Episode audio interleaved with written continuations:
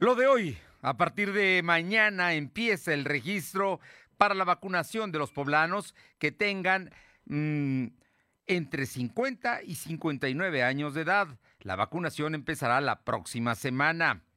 Saúl Huerta, a punto del desafuero como diputado, empezó a borrar todas sus huellas. Trabajadores de Kohler van a paro, denuncian excesos y maltratos de la empresa. Su sindicato no los defiende. En Puebla Tecnológica, Jorge Coronel nos habla esta tarde sobre las novedades interactivas de Zoom. Y la temperatura ambiente en la zona metropolitana de la ciudad de Puebla es de 27 grados.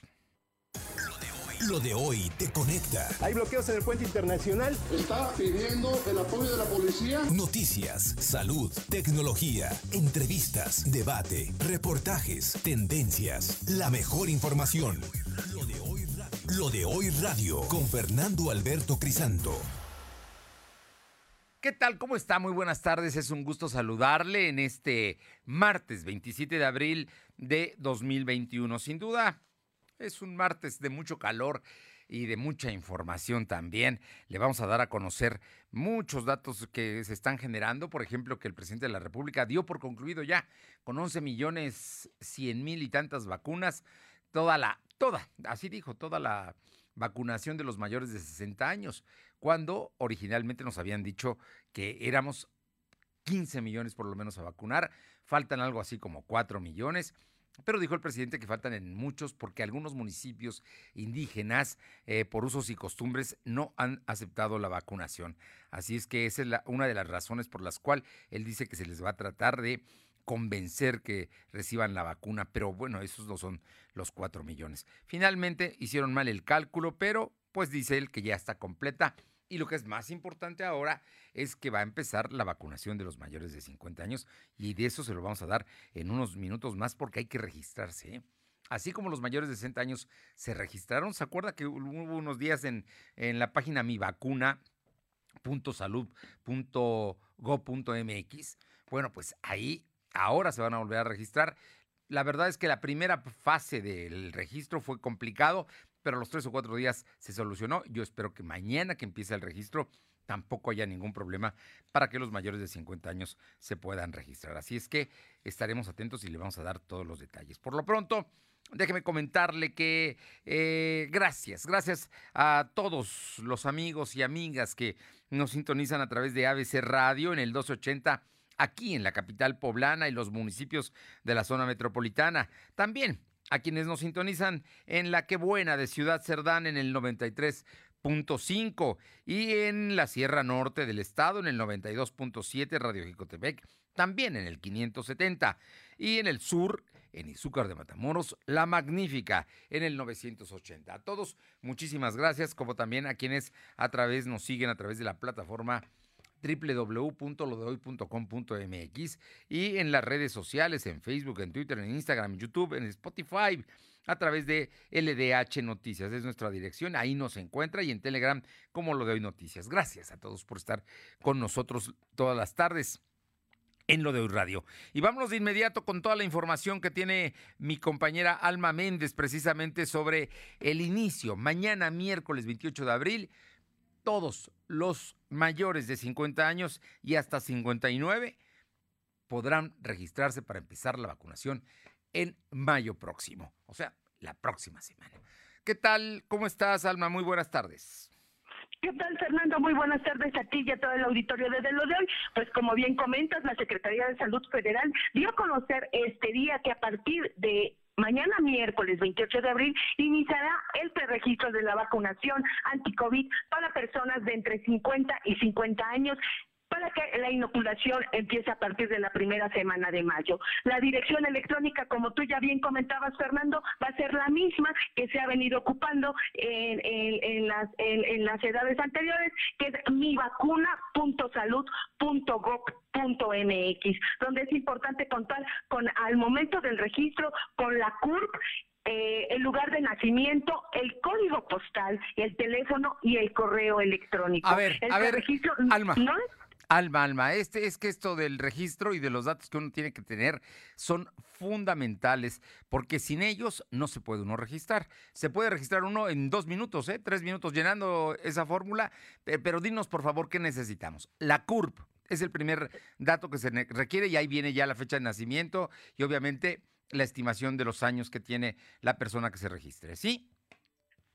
Así es, Fernando, es la CURP, el lugar de nacimiento, el código postal. El código postal de dónde se vive, de dónde se vive. ¿Por qué es importante el código postal de dónde se vive? Porque es lo que va a determinar en qué municipio y cuándo va a recibir la vacuna. Un teléfono electrónico. Un teléfono, un teléfono celular, ¿no? Un, teléfono, perdón, y un correo electrónico. Eso es lo que se necesita para poderse registrar. Un teléfono y un correo electrónico. A ver, regresamos. La CURP, que es fundamental, esa se puede obtener de manera gratuita en la página de la Secretaría de Gobernación.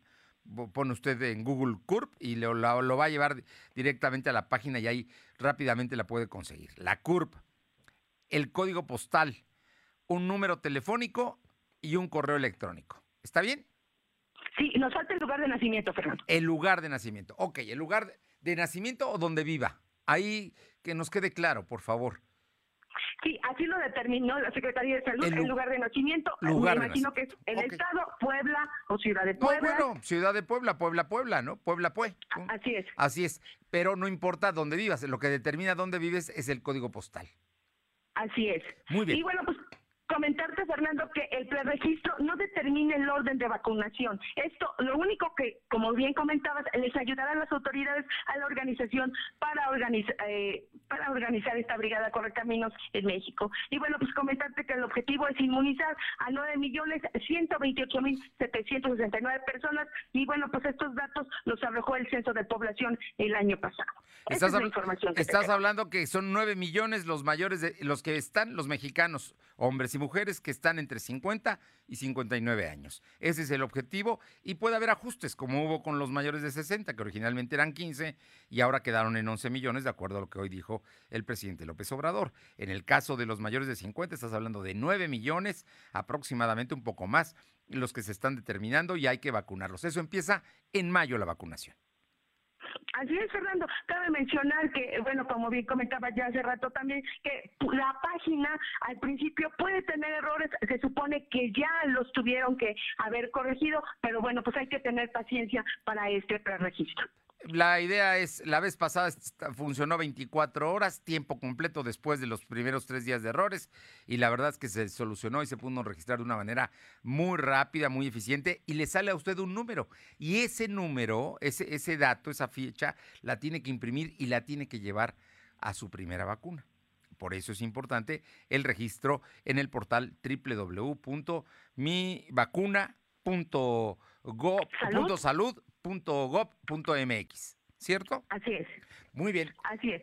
Pues Alma, por eso es importante registrarse, porque esa ficha le va a permitir dar un número y que se organice precisamente la vacunación por parte de las brigadas que tiene dispuestas el gobierno federal. Muchísimas gracias. Seguimos al pendiente, Fernando. Vámonos con mi compañero Silvino Cuate para hablar precisamente de los datos de el día de hoy. Se dieron a conocer que están bajando y hoy es un día verdaderamente las últimas 24 horas, Silvino, han sido buenas en el caso de, de una, un desplome estamos hablando de números de como cuando em, estaba empezando eh, la pandemia en marzo del año pasado. Platícanos, Silvino efectivamente, como lo comentas, eh, esta mañana la Secretaría de Salud registró la cifra más baja de nuevos contagios al detectar 21. En comparación con los otros ayer... 21, fueron 21. Perdóname, es nada más para subrayar porque lo dijiste tan rápido que no. Es importante, solo en 24 horas se detectaron 21 casos en el estado de Puebla. Eh, continúa con la información, por favor. Efectivamente, en comparación con los datos de ayer son 30 casos menos. Como se contabilizaron 10 defunciones, actualmente hay 84.024 acumulados y 11.695 fallecidos. El secretario de Salud, José Antonio Martínez García, explicó que hay 269 casos activos distribuidos en 46 municipios. Además, se tenían registrados 469 pacientes hospitalizados. De total, solo 105 requieren ventilación mecánica, puesto que se encuentran graves. Y bueno, como lo que comentas, es la cifra más baja. El día domingo se registraron 50 y en esta ocasión fueron 21. Eso indica que hay un descenso en la curva de contagios de COVID, Fernando. Bien, importante este dato, importante, muy, muy importante. Muchísimas gracias, Silvino. Buenas tardes. Y vámonos ahora con el tema, penoso tema, terrible tema, vergonzoso del diputado Saúl Huerta, quien mm, finalmente, bueno, empieza a borrar sus huellas. Aure Navarro, ¿cómo estás? Muy buenas tardes. Parece que ya sabe que lo van a desaforar y está huyendo. Si no es que ya ni siquiera está en México. Te escuchamos, Aure. Efectivamente, Fernando, te comento que conforme se acerca el momento de que entre en vigor su desafuero, lo que permitiría su aprehensión definitiva por el delito de abuso sexual ya confirmado contra dos menores, pues poco a poco el diputado federal Saúl Huerta Corona ha ido eliminando rastro de sus actividades en sus cuentas de redes sociales y números particulares para evitar precisamente su localización. A las dos denuncias formales en contra del legislador se suma la de un migrante que radica en la Unión Americana, más los seis casos recopilados por la candidata diputada federal por el Distrito 11, Carolina Buregar, quien, por cierto, al igual que los padres de los jóvenes agredidos, del joven agredido, quienes piden protección porque han recibido amenazas para que desistan de la denuncia, pues Carolina Buregar pidió también este día al gobernador Luis Miguel Barbosa Huerta que se reúna cuanto antes con los seis menores afectados que ella encontró. Y es que a la fecha, Fernando Auditorio, se desconoce cuántos jóvenes en total fueron abusados sexualmente por Huerta Corona, ya que era visto hasta dos veces por mes acompañado de diferentes jóvenes en la Ciudad de México, donde, bueno, ya sabemos también cometía estos abusos. Todo indica que Saúl Huerta, de quien lleva varios días desaparecido, como bien lo decías, enganchaba a los menores que veía de bajos recursos. De los casos documentados del 20 de abril a la fecha, uno refiere que el abuso ocurrió en el 2017 en unos baños de, de Temazcal en San Francisco Teotinihuacán. Otro abuso ocurrió el 30 de julio del 2019 en la alcaldía Cuauhtémoc y uno más reciente en el 2020, mientras que el último, bueno, fue el que ya se documentó y el que hizo que se destapara toda esta situación que se enfrenta ya por parte del diputado federal, que de quien mencionas, pues efectivamente a la fecha se desconoce cuál es su paradero, toda vez que no da respuesta alguna ante los llamados que se le hacen a sus números personales y bueno, poco a poco ha ido eliminando sus, sus cuentas oficiales que utilizaba precisamente para hacerse publicidad por ser, uh, por bueno, por haber sido el candidato oficial de Morena al distrito 11, Fernando. Bueno, pues ahí está el, su lugar, el lugar favorito donde se desarrolló, donde fue un activista político, fue precisamente la Junta Auxiliar San Francisco Totimihuacán. Y si tú recuerdas, él era el que estaba impulsando el hecho de que se volviera municipio. Incluso había convencido al gobernador Barbosa de esta posibilidad, ¿no? Volver municipio, dejar que dejara de ser Junta Auxiliar para ser un municipio eh, libre y autónomo, San Francisco Totimihuacán. Y muchas de sus víctimas están precisamente en ese lugar. Son de ahí. Efectivamente, la mayoría de los jóvenes aseguran que, que son de ahí. Muchos de ellos mencionan, como te, decía, de este migrante, que también es originario de esa Junta Auxiliar, sin embargo, por temor ante lo que le ocurrió por parte del diputado federal, pues él decidió migrar a la Unión Americana y bueno, es poco a poco como se han ido destapando este tipo de casos, sobre todo en esa Junta Auxiliar, Fernando. Pues terrible, todo un modus operandi, por eso pues es era un depredador sexual, no era la primera vez que ocurría una, eh, pues lo están pidiendo, los padres están pidiendo que se tipifique como violación, no solamente como una agresión sexual, sino como una violación, con lo cual tendría muchos años de cárcel. Eh, vamos a ver qué es lo que sucede, pero la Fiscalía de la Ciudad de México está solicitando ya, hoy debe solicitar su desafuero. Muchas gracias. Gracias, buenas tardes. Vámonos ahora hasta Atlisco, Puebla, y es que, bueno, pues con la apertura, con todo el decreto que entró en vigor el día de hoy y que permite ampliar horarios y también se acaba el lunes solidario, los restauranteros de Atlisco están ya a la espera, preparándose para el 10 de mayo. Paola, ¿cómo estás? ¿Qué tal? Muy buenas tardes. Y sí, efectivamente, restauranteros de aquí del municipio de Atlisco, sin duda alguna, se muestran bastante contentos debido a que pues ya para el próximo 10 de mayo, una fecha muy especial, eh, debido a que muchas familias acuden o vienen al municipio de Atlisco para celebrar a mamá, bueno, pues ellos ya están completamente preparados para todo, eh, todo esto. Y es que mencionaban que esto prácticamente es un respiro para la economía de toda la gente que depende de las familias que dependen de un restaurante, desde los meseros, garroteros, los mismos gerentes, pues prácticamente todos ellos que se han visto afectados durante pues este poco más, eh, más de un año de la pandemia. Escuchemos lo que dice Rafael Millán, uno de los eh, gerentes de un restaurante ubicado en el centro de la ciudad. La verdad es eh, algo muy positivo para esta eh, situación que, digamos, vamos saliendo poco a poco. Para el sector restaurantero y el sector hotelero es muy importante que estos días que son muy, de verdad, muy significativos, eh, pues bueno, se empieza a aperturar gradualmente. La verdad eh, es muy importante también que todos sigan con las medidas eh, de sanidad que se están recomendando y que el gobierno del estado siempre ha sido muy puntual en, en seguirlas recomendando y aplicando.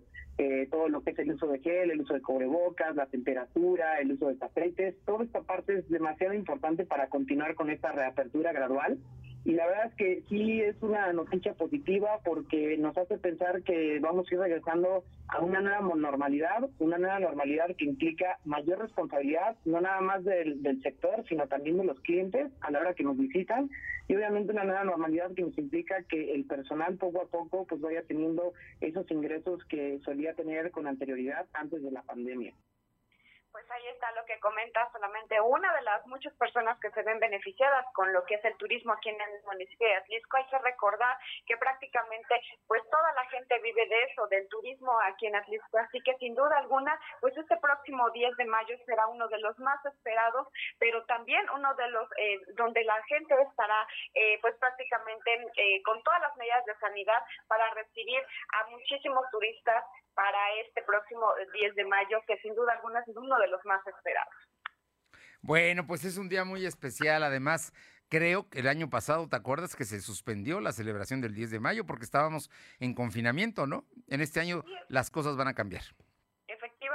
10 de mayo, 30 de abril, el Día del Padre, lo que es este el mes de septiembre, que es muy fuerte aquí en el municipio de Atlisco por todas las actividades que se tienen, eh, pues se suspendieron. Por eso en este, sin duda alguna, están muy contentos, pero vemos mucho más contentos a los meseros, a los garroteros, que ellos no solamente de lo que de lo que les pagan, sino también de lo que dejan como propina, pues es un aliento para ellos, para su familia, que muchos de ellos nos comentaban, pues tenemos deudas, pero las tenemos que pagar y ahorita con esta, esta apertura, pues, pues vemos ahí una luz al final del camino. Muchas gracias, Paula. Buenas tardes. Le comento que eh, vía WhatsApp nos están comentando, nos están diciendo algunos, algunos radioescuchas, les agradecemos mucho que ya están entrando ¿eh? y ya se están registrando los mayores de 50 años, que ya abrieron la página de mi vacuna y ya están logrando tener el registro. Así es que eh, vamos a pedirle a Alba Méndez que nos los confirme pero en WhatsApp por lo menos cuatro personas me, acaban de escribir diciendo que, que ya está abierta la, página mivacuna.salud.gov.mx para el registro de los mayores de 50 años. Si no, mañana va a estar. Tampoco hay prisa, ¿eh? no tiene que ser inmediato, pero simplemente aquí le informamos. Y vamos rápidamente con Silvino Cuate, porque el día de hoy, el día de hoy, mire, se desplomó, se desplomó un piso de de una, de una casona de la 2 Oriente, ahí en el barrio de La Luz. Y el asunto es que los dueños simplemente pues, no les dan mantenimiento y ese va a ser un problema en el corto y mediano plazo para nuestro querido centro histórico. Silvino Cuate, te escuchamos. Como lo acabas de mencionar, tras el derrumbe de una casona abandonada en el barrio de La Luz, en la capital poblana, el gobernador Miguel Barroso Huerta reconoció que este tipo de inmuebles necesitan más recursos para su mantenimiento. Barroso Huerta enfatizó que las casonas y los edificios son monumentos históricos que, eh, que, que tienen que tener apoyo federal, estatal y municipal, ya que son figuras que deben de conservarse. Dijo que su administración estaba impulsando el proyecto del rescate a los barrios originarios, pero actualmente se encuentra pausado. Cabe recordar que desde la madrugada de este martes, cuando pues eh, desde muy temprano se derrumbó un piso y bueno, solo una persona se encontró herida a raíz de este incidente, Fernando. Bien, estaremos atentos. Muchas gracias.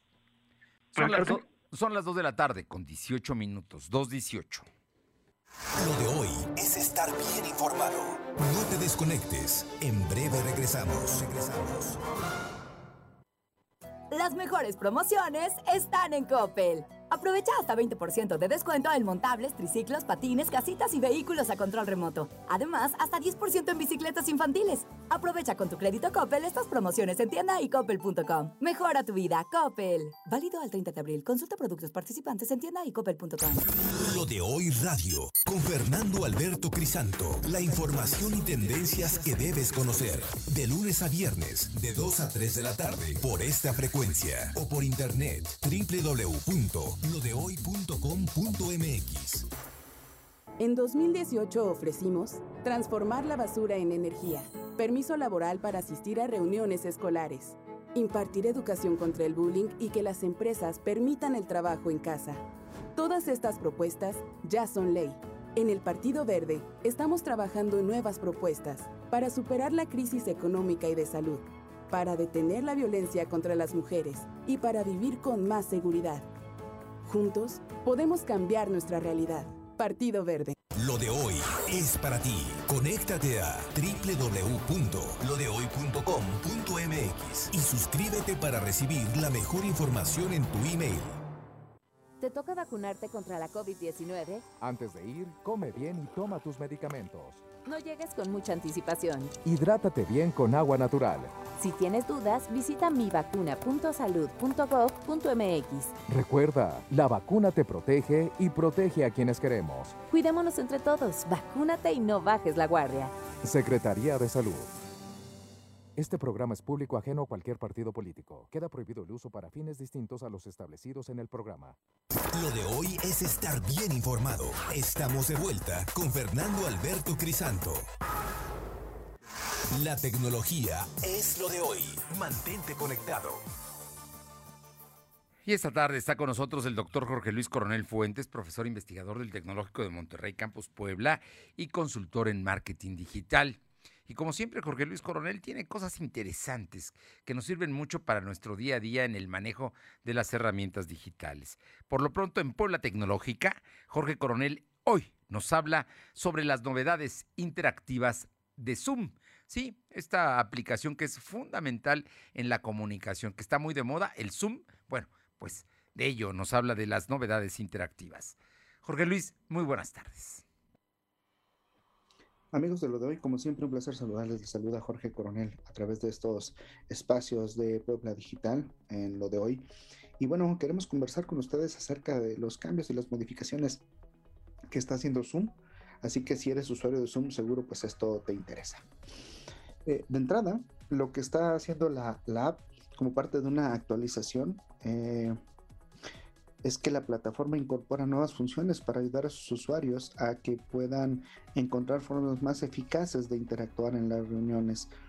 Entre las novedades destacan uh, que ahora puedes utilizar uh, objetos con un lápiz óptico mientras estás en una conferencia o estás en una llamada, compartes pantalla con otras personas y utilizas este lápiz óptico para resaltar o desaparecer o hacer escrituras, ¿no? También puedes controlar uh, anotaciones, eh, que se ha introducido una aplicación eh, pues móvil eh, mmm, con la que se permiten crear líneas y formas sencillas a través del whiteboard, que es este espacio que funciona como como pizarrón o espacio blanco para poder trabajar.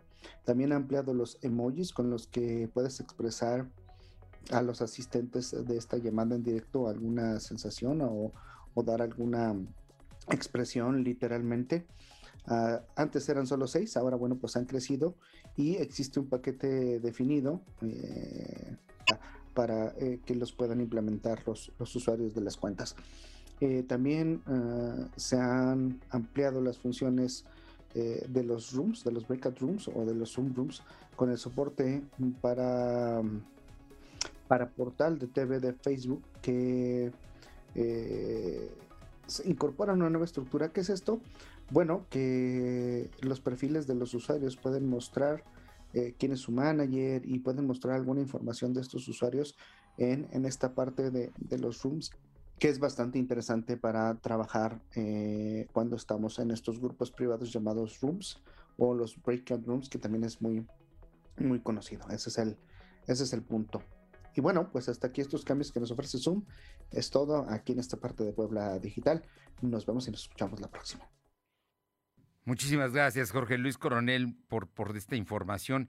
Le comento que, bueno, pues todo parece indicar que Saúl Huerta eh, suma otra denuncia, esto en el Consulado de México en California. Es un emigrante de 20 años que vivía en, en Totimehuacán.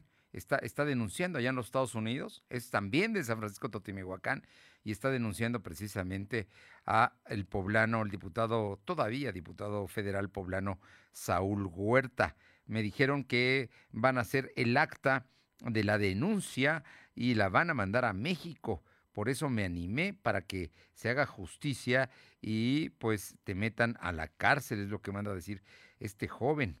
El diputado federal del Distrito 11 de Puebla, Benjamín Saúl Huerta, sumó una tercera denuncia en su contra por abuso sexual que fue presentada ante el Consulado de México en Estados Unidos. El denunciante es un joven de 20 años de edad de nombre Juan N., que asegura que fue víctima del legislador, de acuerdo con una entrevista que eh, se realizó precisamente por noticieros Televisa. Le estoy comentando esto, así es que se animó y presentó una denuncia en contra de Saúl Huerta. La, va la tercera, ¿eh? Va la tercera. Vámonos ahora con mi compañera Aure Navarro, bueno, para que nos comente eh, el tema que está pasando el PRI y el PAN. Se están peleando allá al candidato de Tlachichuca, Jonathan Collantes. Cuéntanos, Aure. Pues les comento que el dirigente estatal del PRI, Néstor Camarillo, confirmó este día que Jonathan Collantes, además de ser candidato del PAN a la alcaldía de Tlaquichuca, pues también se desempeña dentro del tricolor como secretario de vinculación empresarial y emprendimientos en el comité directivo estatal destacó que por ahora están esperando los tiempos para que después, una vez que pasen las elecciones del 6 de junio, bueno, se defina así la situación del diputado local con licencia al interior del PRI, de tal forma que por ahora, dijo, respaldará la postulación de Collantes bajo las siglas del PAN. En otro tema, Néstor Camarillo también este día confirmó que será esta semana cuando se defina la situación de Luis Cobo Fernández para saber si habrá o no sustituto de candidato a diputado federal por el Distrito 15 de la coalición Va por México. Confirmó que debido a que el candidato sufrió un infarto cuando se desarrollaba una audiencia en el juzgado de la Casa de Justicia de Tehuacán, pues este a la fecha sigue hospitalizado y la dirigencia está respetando en todos sus momentos pues sus derechos políticos electorales. Lo anterior se dio, bueno, se anunció desde San Pedro Cholula, donde Néstor Camarillo estuvo también acompañado por la, la dirigente estatal del PAN, Genoveva Huerta, y del PRD, Carlos Martínez Amador, para respaldar así la candidatura a la alcaldía por este municipio de Paola Angón, Fernando.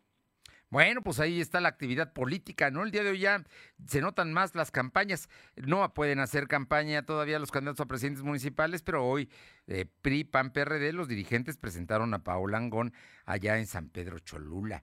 Empiezan el próximo martes, ¿eh? de, ocho días, dentro de ocho días están las campañas y van a ser verdaderamente campañas donde va a haber un gran movimiento. Por lo pronto, en el caso de Jonathan Collantes, es candidato del PAN a presidente municipal de Tlachichuca, pero ocupa un puesto en la dirigencia eh, como secretario de vinculación empresarial del PRI. Son los tiempos nuevos, ¿no? Digo, nada, nada que sorprender y nada de qué espantarse lo que están viviendo. Oye, cuéntame, una serie de jóvenes fue a la, a la sede de Morena, según registro en tus notas. Efectivamente, en la sede del Comité Ejecutivo Estatal de Morena, que sigue tomada desde marzo a la fecha, bueno, pues integrantes del colectivo Hijos, Hijas de la MX exigen a los consejeros estatales evidenciar públicamente los antecedentes de cada uno de los candidatos a diputados locales y presidentes municipales para evitar más casos como el de Saúl Huerta Corona, acusado de violación a menores. Paola y Daniel N. descalificaron que Morena no haya realizado un proceso interno correcto, lo que permitió que precisamente Saúl Huerta pasar a todas las fases hasta ser el candidato oficial por el Distrito 11 de Puebla Capital. Lamentaron aún más que Puebla sea una de las entidades donde se permita que personas vinculadas al delito de abuso sexual pues lleguen a ocupar un lugar en la Cámara de Diputados, donde se supone que se vela por los derechos de todas las personas, incluidos en este caso a los poblanos, eh, a través de diferentes programas. En la puerta de la sede de Morena, donde permanece un sello de clausura de la consejera estatal Araceli Bautista, recibió a los integrantes del colectivo y junto con ellos pues colocaron moños negros para exigir que se detenga, sancione y castigue a Saúl Huerta por el delito de violación a menores, Fernando. Gracias, Aure. Gracias. Vámonos rápidamente con Alma Méndez para que nos comente porque hoy en la empresa de autopartes Kohler hubo paro de trabajadores. Te escuchamos, Alma como bien comentas, empleados de la empresa de autopartes eh, Cooler Group México, ubicada en San Felipe Guyotlipan, se manifestaron desde temprana hora debido a que no han recibido su bono de productividad desde hace más de un año y además de que se les ha aumentado el trabajo con menos personal, por lo que pidieron la intervención de la Secretaría del Trabajo. Yolanda Andrade aseguró que la empresa no ha cumplido con el bono de productividad desde hace más de un año eh, y este equivale al 10% mensual, además de que viene estipulado en el contrato de trabajo. Y bueno, pues pidió una solución real con la empresa, ya que dicha queja es bien sabida por los directivos de esta empresa, donde la última vez se entabló un diálogo y se llegó a un acuerdo, sin embargo la empresa no cumplió, por lo que advirtieron que este martes no laborarían hasta que no les den una solución. Pero escuchamos parte de lo que nos comentaron. Desde hace dos años hubo un cambio de gerente y desde que llegó todo esto pasó lo de la pandemia y ahí fue cuando empezaron a despedir personal. Entonces, despidieron personal, pero al personal que se quedó, independientemente de lo que... La información, Fernando. Gracias. Eh, Alma, y vámonos con Silvino Cuate que tiene información. Silvino, cuéntanos, el, el, gobierno del estado, el gobernador concretamente, dijo que si es necesario se va a dar protección al menor de 15 años que fue víctima de los excesos del diputado Saúl Huerta. Te escuchamos. Efectivamente, el gobernador Miguel Barroso Huerta aseguró que hay disposición de su administración para proteger al menor de 15 años presuntamente víctima de abuso sexual del diputado federal Saúl Huerta Corona. Además dijo que solicitará a la Fiscalía General del Estado de Puebla información de posibles carpetas de investigación en contra de Saúl Huerta. El Tribunal por Ejecutivo aclaró que el DIF estatal no es una autoridad que investigue, por lo que no puede indagar si hay más eh, probables eh, Puebla en contra del diputado. Sin embargo, dijo que puede brindar protección al menor de edad, ya que toda la investigación está a cargo de la eh, Fiscalía de la Procuraduría, en este caso de la Ciudad de México. Y bueno, este miércoles sentenció que la candidata de Eva por México del Distrito 11 Federal, Carolina, eh, quien señaló que también hay más casos, la exhortó a que haga las denuncias correspondientes para que éstas se sumen y bueno, formen parte de todas las investigaciones que hay en contra del legislador federal. La información. Bien, bueno, pues ahí está el asunto y sí, pide denuncias, ¿no? El, gobernador de la diputada, si, si está haciendo denuncias, que sean denuncias explícitas ante la Fiscalía del Estado. Oye, finalmente cuéntanos, el auditorio GNP Seguros, que es el que está ahí junto al Estadio Cuauhtémoc, ya está anunciando conciertos para 9, 14, 28 de mayo, pero todavía no hay, en el decreto que abarca hasta el 31 de mayo, no están autorizados los, los actos de este tipo, ¿no? no de estos eventos masivos después de que el auditorio GNP Seguros publicó un, su lista de conciertos para el 9, 14 y 28 de mayo, la titular de la Secretaría de Gobernación, Ana Lucia Mayor, señaló que aún no está permitido ese tipo de eventos masivos y que representan un alto riesgo de contagios. Durante la conferencia de prensa, la funcionaria estatal realizó un llamado a los directores de este lugar para que respeten el decreto del gobierno estatal. En ese sentido, la secretaria dijo que continuarán afinando los protocolos sanitarios de los baños públicos para que en próximos días pues ya estén funcionando. Fernando. Bueno, pues ahí está el asunto. Ojo, se mantienen suspendidos los eventos deportivos no profesionales, todos los de las canchas y eh, amateurs de los partidos de fútbol y de béisbol están suspendidos. Las fiestas patronales, los billares, los boliches, los lugares cerrados de esparcimiento y este es el auditorio GNP, ¿no? Está, está prohibido. Conciertos, centros nocturnos, bares, botaneros o cantinas tampoco pueden abrir. Así es que ese es un asunto que no sabemos por qué GNP, el auditorio GNP Seguros, está dando a conocer ya una lista de conciertos. Muchas gracias. Buenas tardes. Son las 2.33. Lo de hoy es estar bien informado. No te desconectes. En breve regresamos. Regresamos. Las mejores promociones están en Coppel. Aprovecha hasta 21% de descuento en smartphones de las marcas Samsung, Motorola, Zoom, Alcatel y Hisense. Paga hasta en 24 meses con tu crédito Coppel. Aprovecha estas promociones en tienda y coppel.com. Mejora tu vida. Coppel. Válido el 30 de abril. Consulta productos participantes en tienda y en copel.com. Lo de hoy eres tú. Tu opinión nos interesa. Deja tu mensaje vía WhatsApp al 2223 2375 83. Comparte tus imágenes y tus reportes por Telegram al 2223 2375 83. En Morena seguimos haciendo historia y estamos listos para seguir luchando por un país más justo e igualitario. Nos mueve la fuerza, el entusiasmo y las causas de la gente para demostrar de nuevo que el pueblo es el que manda y juntos consolidar la cuarta transformación.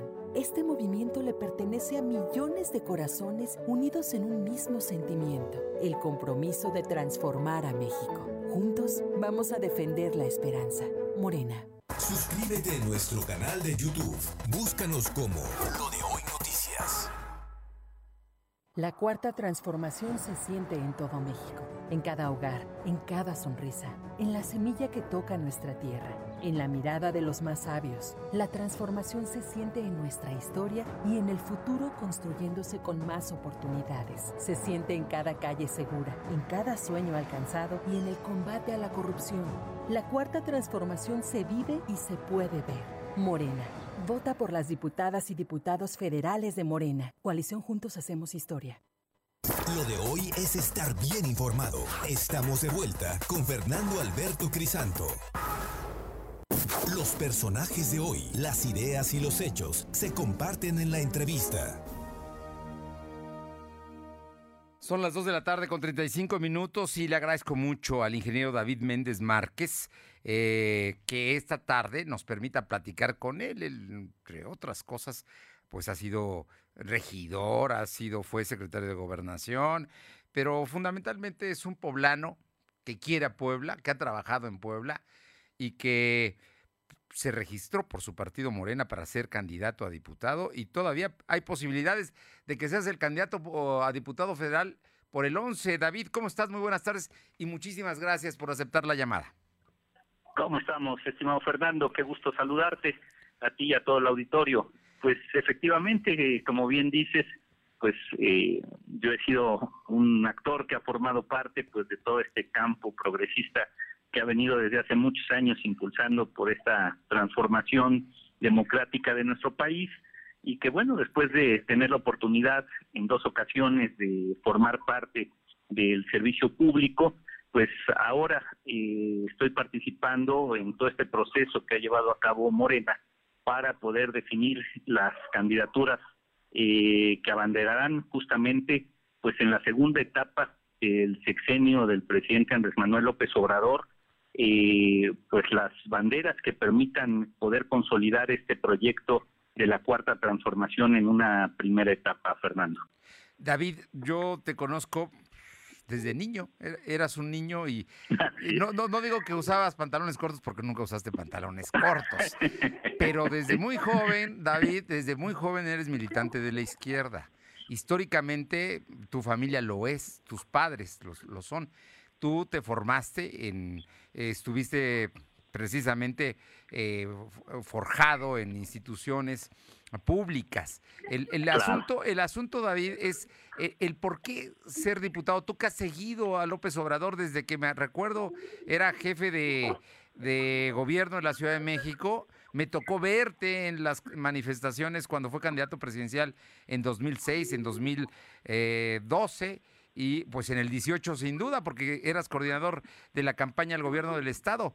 Cuéntanos el porqué de, de, esta actitud y del hecho de eh, ser representante popular precisamente de Morena.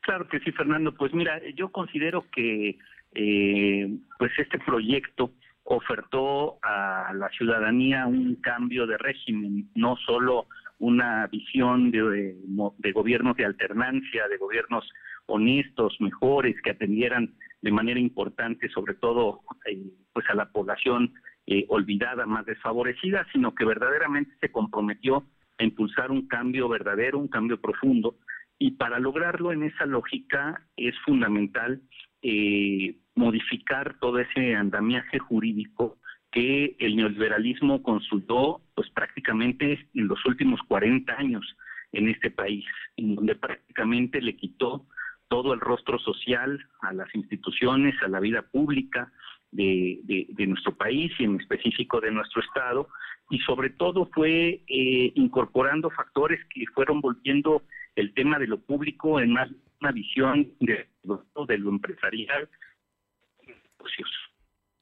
Bien. segunda etapa del sexenio, eh, pues tiene como finalidad justamente eh, poder ir eh, incorporando todos los instrumentos que empoderen a la sociedad, que le permitan formar parte de, las, de la toma de decisiones e incluso establecer una nueva relación entre el gobierno y el Estado y la propia sociedad, una relación mucho más horizontal, y eso se trabaja en los distintos ámbitos, ya sea en el federal, desde el Congreso, o en el caso local, eh, de igual manera en el Congreso local. Por eso eh, fue mi determinación de dejar la Secretaría de Gobernación. Yo en su momento anuncié estas razones, en su momento se las compartí también al propio gobernador del estado, sabiendo que a final de cuentas, pues obviamente era, era, era una apuesta, eh, que así como están las cosas, lamentablemente, eh, llevándose a cabo, pues no había nada seguro, pero también convencido, Fernando, de que yo, he, como bien lo dices, yo he sido eh, actor político de este campo desde hace muchísimo tiempo y nunca ha sido tampoco solamente la búsqueda de los cargos lo que me ha movido a participar. Entonces, por eso, con el mayor de los de los ánimos, de las decisiones, hemos participado, hemos sido críticos también de cómo se ha llevado a cabo este proceso, pero estamos convencidos de que desde cualquier trinchera como ciudadanos podemos eh, obviamente contribuir a que esta transformación se consolide. Estamos platicando con el ingeniero David Méndez Márquez. Eh, te pregunto, David, ¿qué es lo que, de qué depende que seas el candidato de Morena a diputado por el distrito número 11 que tiene como cabecera la ciudad de Puebla? Pues mira, es una determinación que estará tomando seguramente en las próximas horas o si no pasará más allá de un par de días, si es que esto se retrasa, la propia Comisión Nacional de Elecciones en función pues de un asunto verdaderamente lamentable eh, por un lado y condenable en todos sus sentidos eh, si es que obviamente esto se llega a comprobar y que ameritará pues obviamente la sanción eh, que la propia ley imponga ante un asunto como en el que se vio involucrado el actual diputado Saúl Huerta y que en ese sentido, pues obviamente al dejar vacante la candidatura de este distrito, pues el partido se ve en la necesidad de evaluar perfiles que lo puedan sustituir. Yo he mencionado que desde mi punto de vista eh, el perfil que debe eh, sustituir esta candidatura pues debe ser un perfil primero totalmente acorde a lo que es el proyecto de la cuarta transformación. Creo que debe haber una identidad, un compromiso, una trayectoria que en ese sentido lo acredite en cuanto a todos sus términos, incluso principios y valores. Por el otro lado, pues ya estamos casi llegando en el marco de lo federal a la mitad de la campaña, y que son ahora pues muy rápidas, muy cortas, y que en ese sentido pues también se requiere una persona que ya tenga conocimiento por parte de la ciudadanía, toda vez que pues esa primera etapa, esas primeras eh, semanas que normalmente se utilizan para darse a conocer, pues obviamente en este caso ya no se tienen. Y tercero, pues que eh, obviamente eh, de acuerdo a todos los datos que se tienen, es evidente que las poblanas, los poblanos, y no son la excepción, los habitantes del Distrito 11, confían de manera eh, mayoritaria en lo que es el proyecto del presidente López Obrador. Hay un gran respaldo que incluso semana a semana es creciente a lo que es el proyecto que le está impulsando. Entonces, pues es eh, muy importante que eh, esta candidatura, pues obviamente, pues esté encabezada por alguien que pueda representar de manera congruente, pues justamente este proyecto para verdaderamente poder cumplir los objetivos que te decía de generar en este primer sexenio la consolidación de todo un proceso de transformación que se está llevando a cabo. Pues ingeniero David Méndez Márquez, te agradezco muchísimo estos minutos y esperemos, ya, como dices, es un asunto de horas y sin duda, sin duda yo lo digo, eh, reúnes todos los requisitos como para poder ser un buen candidato de Morena a diputado por el distrito número 11. Vamos a ver qué deciden finalmente. Así es, Fernando, y al contrario, el agradecido soy yo y ya sabes que siempre a la hora. Te mando un fuerte abrazo. Muchísimas gracias. Buenas tardes. Igualmente. Son las 2 de la tarde con 44 minutos, 2 con 44 minutos. Vamos con mi compañera Alma Méndez, porque hoy el Consejo Coordinador Empresarial eh, platicó con los candidatos, candidatos a diputados federales de la Alianza Va por Puebla. Te escuchamos, Alma como bien comentas, este martes el Consejo Coordinador Empresarial recibió a los diputados federales de la Alianza Va por México y líderes del PRI y el PAN, los cuales firmaron la agenda empresarial para eh, comprometerse a impulsarla en caso de ganar los comicios. Al encuentro de Por Puebla Quiero acudieron Ana Teresa Aranda Orozco, Ciclal Ceja, Carolina Obregón y Mario Riestra, aspirantes de los distritos 9, 6, 11 y 12 respectivamente, así como los dirigentes estatales del PAN y PRI, Genoveva Huerta y Néstor Camarillo. El presidente Ignacio Larcón Rodríguez reiteró a los aspirantes a no olvidar que la sociedad está primero y que cumplan porque el Estado y el país mandan acciones contundentes en favor de la ciudadanía y sin distinciones. Y pues por su parte, la Alianza Va por México dijo coincidir con empresarios de que se necesita una Cámara de Diputados independiente, autónoma, que no se arrodille ante las instrucciones de una sola persona. La información, Fernando. Bueno, pues ahí está el asunto, ¿no? Ya estamos, estamos, eh, ayer recibieron a los de eh, Movimiento, Ciudadano, no llegaron los de eh, Morena. Morena y hoy recibieron a los de la coalición que forman PAN, PRI, PRD. ¿Cierto?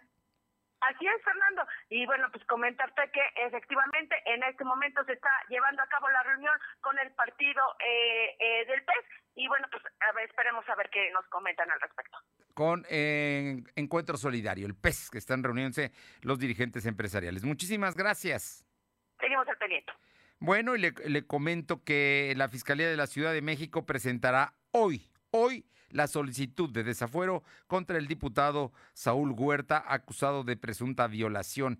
En este momento está dando a conocer la Fiscalía, está en conferencia de prensa diciendo que hoy presentará la solicitud de desafuero del poblano Saúl Huerta. Eh, ¿Estás ahí, Alma, todavía? A ver, vamos a ver si está Alma. Bueno, bueno. Alma, no, platícanos rápidamente de los artistas independientes que se sienten excluidos del decreto. Así es, Fernando, pues como bien comentas, artistas independientes acusan a, las autoridades de insensibles a su protección por generar la reactivación para los foros y artistas poblanos tras la emisión de los decretos, puesto que ya hay espacios abiertos, menos los culturales. En entrevista para lo de hoy, el director general del TETIEM, José Carlos Alonso, exhortó a la Secretaría de Economía y Cultura Estatal, para que, así como al Instituto Municipal de Arte y Cultura, para que informen sobre los lineamientos para que estos espacios culturales puedan abrir y seguir con sus actividades, así como pedir que escuchen a los artistas para poder una realidad de la situación. El también actor y director señaló que el teatro siempre ha estado vulnerable, no solo en pandemia, pero aseguró que desde hace un año de no abrir un espacio eh, ya están muy lastimados y bueno, ellos han tratado de abrirlo tres veces y siempre a partir del decreto emitido por el gobierno estatal, ya que cuando abrieron los cines entendieron que los teatros podían abrir como espacios culturales independientes, sin embargo enfatizó que esto no está regulado eh, en el funcionamiento de dichos espacios. La información, Fernando. Bueno, pues ahí está el asunto. Están demandando que también a ellos los dejen abrir espacios culturales. Muchísimas gracias. Seguimos al. Vamos con mi compañera Aure Navarro para que nos comente hoy la Junta Local del INE de, hizo la demostración de las medidas sanitarias para cuando usted vaya a votar el 6 de junio. Te escuchamos, Aure. Efectivamente, la Junta Local en Puebla del INE hizo una demostración sobre las medidas sanitarias que se implementarán en las casillas donde poblanos acudirán a votar este 6 de junio.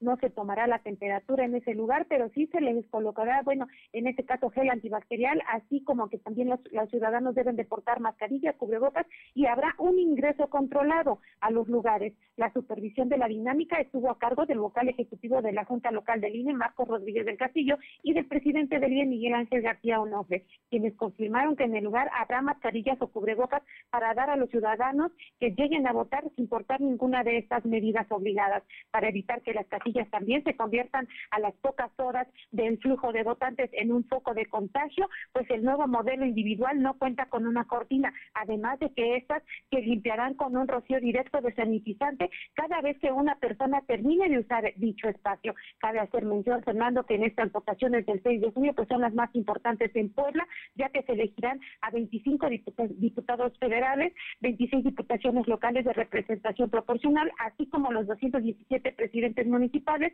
y de igual forma en el mismo número de sindicaturas, Fernando. Bueno, pues ahí está. Así es que todas las medidas sanitarias posibles para evitar precisamente contagios. Ya hubo elecciones en Coahuila eh, en esta pandemia y, y las cosas pasaron sin problema, también en Hidalgo, ¿no? Así es que no debe haber problema. Muchas Así. gracias. Gracias, buenas tardes. Bueno, le comento que Uber está mandando un comunicado donde da a conocer que ya está restablecidos los horarios, ya puede usted eh, pedir el servicio de Uber a cualquier hora del día. Silvino, rápidamente, ¿qué dice el secretario de Salud sobre la aplicación de vacunas en el estado de Puebla? ¿Qué tanto? Comentarte que pues, esta mañana el secretario de Salud, José Antonio Martínez García, informó que en Puebla se han aplicado 726.093 vacunas contra COVID, de las cuales el 32.9% son de Pfizer, mientras que el 28.2% de Sinovac, el 22.5% de AstraZeneca y el 16.2% eh, son de CanSino. Asimismo, comentó que la dependencia de su cargo está a la espera para definir la logística de vacunación a personas de 50 a 59 años de edad. Perdón. Muchísimas gracias. Buenas tardes. Son las 2 de la tarde con 50 minutos. En 10, las 3. Lo de hoy es estar bien informado. No te desconectes. En breve regresamos. Regresamos.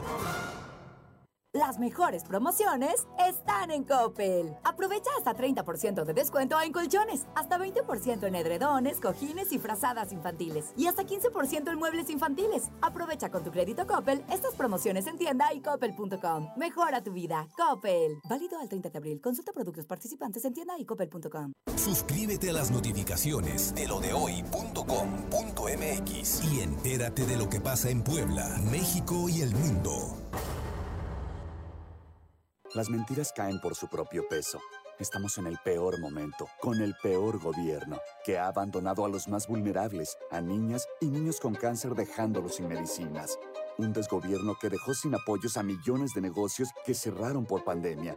Un desgobierno con más de 70 mil homicidios, los dos peores años y registros en la historia de México. Vamos a ponerle un alto a Morena, un alto a la dictadura presidencial. Va por ti, va por tu familia, va por México. PRD. Lo de hoy radio, con Fernando Alberto Crisanto. La información y tendencias que debes conocer. De lunes a viernes, de 2 a 3 de la tarde, por esta frecuencia. O por internet, www.lodehoy.com.mx. La vacuna contra la COVID-19 es segura, universal y gratuita. Nadie puede vendértela ni pedirte dinero para que te la pongas. Si necesitas denunciar a una persona servidora pública, visita sidec.funcionpublica.gov.mx o llama al 911. Cuidémonos entre todos. Vacúnate y no bajes la guardia. Secretaría de Salud. Este programa es público ajeno a cualquier partido político. Queda prohibido el uso para fines distintos a los establecidos en el programa. Lo de hoy es estar bien informado. Estamos de vuelta con Fernando Alberto Crisanto. Arriba el telón. El show. Arriba el telón. El show está por comenzar. Arriba el telón. Y está con nosotros Claudia Cisneros, que tiene información, información importante, Claudia, del tema del espectáculo. Platícanos, muy buenas tardes. Fernando, amigos del auditorio, un saludo a todos ustedes. Efectivamente, bueno, pues hay que recordar que el domingo pasado se llevó a cabo la entrega número 93 de los Oscar. Es pues una entrega muy austera, muy íntima, pero que tuvo importantes detalles. En este caso, la película más premiada es Northmanland con tres galardones, incluyendo Mejor Cinta, Dirección y Mejor Actriz. También se llevó eh, presea Anthony Hopkins por El Padre. En la película animada ganó eh, Soul. Y bueno, pues aquí importante destacar a nuestros mexicanos que tuvieron el galardón como Mejor Sonido en la película Sound of the Metal. Eh, ellos, bueno, son Jaime Bach, Michelle Coutlet y Carlos Cortés, que se llevan el Oscar como mejor película, mejor sonido. Oye, muy bien, ¿no? Lo de los mexicanos, muy, muy bien. Tres mexicanos sonidistas, ¿eh? Que es una especialidad, no cualquiera. Y además lo hicieron en estudios mexicanos, ¿eh? Aquí grabaron en Tonancitla una parte y otra parte en la Ciudad de México y luego la edición que ya se hizo en Estados Unidos. Pero felicidades a todos ellos. Oye, ¿y qué, qué es la semana de los niños, no? El viernes es el Día del Niño. Sí, así es, efectivamente, y como ya habíamos dicho, bueno, pues tenemos muchísimos regalos, en este caso VIX, la plataforma eh, multifamiliar, en donde, bueno, pues vamos a encontrar películas, documentales, comedias, cines clásicos, está invitando a todos a que entren a su apartado especial de VIX Kids y Familia, porque, bueno, pues como parte de estas programaciones especiales del Día del Niño, van a entrar varias, peli- eh, varias caricaturas clásicas, como Los Pitufos, este clásico de los 80, eh, vamos vamos a ver dos temporadas, vamos a ver a Papá Pitufo, Pitufina, Gargamel y su gato ayudante Israel, pero también vamos a ver otras caricaturas clásicas como Hello Kitty y sus amigos, La Gallina Pintadita, Supercamión, muchísimas más. Hay que recordar que VIX es una plataforma totalmente gratuita, no hay suscripción y que verdaderamente pueden disfrutar chicos y grandes porque su contenido vale la pena. Es muy fácil, solamente hay que entrar a www.vix.com y listo, podremos disfrutar de horas, horas de muchísima programación y muchísima diversión y hay que aprovechar porque bueno, pues tenemos ahorita de entrada los pitufos que yo creo que a la mayoría siempre nos han gustado, Fernando. Bueno, se llama VIX con X, B-I-X, VIX para que entren y no tengan ningún problema. Oye, y finalmente, rápido, cuéntame, ¿qué va a pasar con el GNP, con el auditorio GNP ahí que está a un lado del, eh, que ya está anunciando conciertos? Está junto pues, al Cuauhtémoc. Así es, efectivamente. Yo creo que hay algo que, se está transcribersando. También yo he visto anuncios en la televisión. Sin embargo, me di a la tarea de hablar con los encargados de prensa de los eventos de el Buki, de Yuri y Pandora. El Buki está programado para el 14, Yuri y Pandora el 28 de mayo y los Temerarios el 27 de mayo. Y bueno, pues ambos encargados de prensa nos están comunicando que no tienen absolutamente nada de que ya se puedan eh, pues eh, nuevamente poner en pie los conciertos. Ellos no tienen ninguna información y que sus conciertos no se van a llevar a cabo este mes como están programados, que no saben a qué se esté pues generando este tipo de información. No hay conciertos, entonces es la información oficial, no hay conciertos en GNP. Nada más para que tengamos la información. Oye, finalmente, ¿qué vas a regalar hoy precisamente para el Día del Niño? Ah, bueno, pues cortesía de VIX, la plataforma multifamiliar. Tenemos cinco, pero cinco super playeras, de verdad están preciosas de los pitufos, cada una con sus postales, para eh, cinco niños, porque hay que celebrar a los pequeñitos este 30 de abril. Así que, pues aprovechen, márquenos, mándenos un mensaje al WhatsApp 22 22 38 18 11. Digan que quieren su playera y su postal especial de los pitufos, cortesía de VIX, y van a tener de verdad esta prenda que, que es única y que está preciosa, Fernando. Muy bien, 22, 22, 38, 18, 11 y se llevan su playera. Gracias, Claudia. Nos encontramos el viernes. Y estén al pendiente porque vamos a tener regalos de Parque Loro. Ah, muy bien, muchísimas gracias. Buenas tardes a todos. Vámonos rápidamente con mi compañera Caro Galindo, que está en la región de San Martín Texmelucan. Te escuchamos, Caro. ¿Qué va a pasar con Bonafont? Fernando, buenas tardes a ti y al auditorio. Pues el día de hoy continúa el plantón a las afueras de esta empresa, sin embargo ya anunciaron que hay posibilidades de que pudiera salir. En este caso, los vecinos de Juan C. Bonilla dicen que están esperando únicamente que se dé este hecho y el día de mañana va a haber movilización en la empresa porque van a sacar los vehículos de los trabajadores que quedaron ahí en la planta desde hace un mes y finalmente ya llegaron a un acuerdo y el día de mañana los vecinos de Juan C. Bonilla van a permitir la salida de los vehículos. Bueno, vamos a ver qué pasa porque Bonafont amenazó con que se va a ir. Oye, ¿qué pasa con los sindicatos en San Martín Texmelucan? Comentarte, Fernando, esto que dio a conocer Prisciliano Atenco Dorantes, el RPL, secretario de la Croma aquí en la región, y garantizó que el 80% de las empresas instaladas aquí en San Martín van a cubrir el pago de las prestaciones. El 20% restante lo harán en el mes de agosto, luego de que solicitaran una prórroga. En este contexto están empresas textileras que pues no pudieron concretar este pago, pero lo garantizan para el mes de agosto. Estás hablando de las utilidades de mayo, ¿no? Exactamente. Muchísimas gracias, Caro. Gracias. Y vamos con Paola Aroche, rápido. Paola, cuéntanos de Atlisco y lo que está pasando en el atrio del templo de Santa Cecilia, a Xocopan.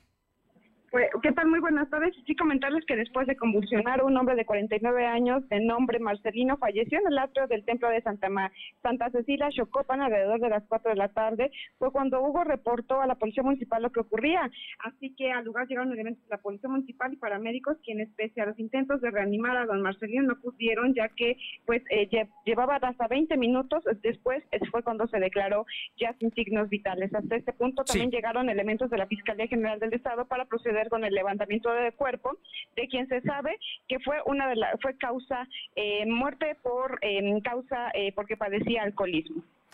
Fíjate nada más, 49 años. Gracias. Buenas tardes. Y Luz María Sayas, tenemos un minuto. Luzma, ¿qué está pasando en el seco? Muy buenas tardes para ti y nuestros amigos de lo de hoy. Te comento que, bueno, lamentablemente en el municipio de San Salvador del Seco José Manuel Juan Pérez de Luz, de la Luz de 78 años de edad, pierde la vida a causa de que recibió un aproximado de ocho, heridas en diferentes partes del cuerpo, por arma blanca. Esto a su vez le causaron la muerte instantáneamente en del barrio en la 11 aproximadamente a las 23 horas de este lunes. Trascendió que esta situación deriva de problemas familiares de ambas partes. Después de una llamada a las autoridades de acción inmediata de la Policía de Investigación del Grupo CEPU y Seguridad Pública del Municipal, se logra la detención de tres sujetos, entre ellos de Isidro, de 49 años, su hijo, comerciante, y bueno, dos de sus nietos. Estos sujetos fueron puestos a disposición del, Ministerio Público para continuar con los trámites correspondientes. Lamentable los hechos en el municipio de San Salvador del Seco, Fernando. El hijo y dos nietos mataron de ocho puñaladas al abuelo, imagínese nada más. Y le comento que el Pleno del Instituto Nacional de Transparencia y Acceso a la Información y Protección de Datos Personales, el INAI, acordó presentar una acción de inconstitucionalidad contra el Padrón Nacional de Usuarios de Telefonía Móvil eh, al considerar que viola derechos fundamentales de los usuarios. Gracias por estar con nosotros mañana aquí en punto de las dos. Por lo pronto, que tenga una buena tarde de martes. Vamos a cuidarnos. Nos encontramos mañana. Gracias. Fernando Alberto Crisanto te presentó lo de hoy radio.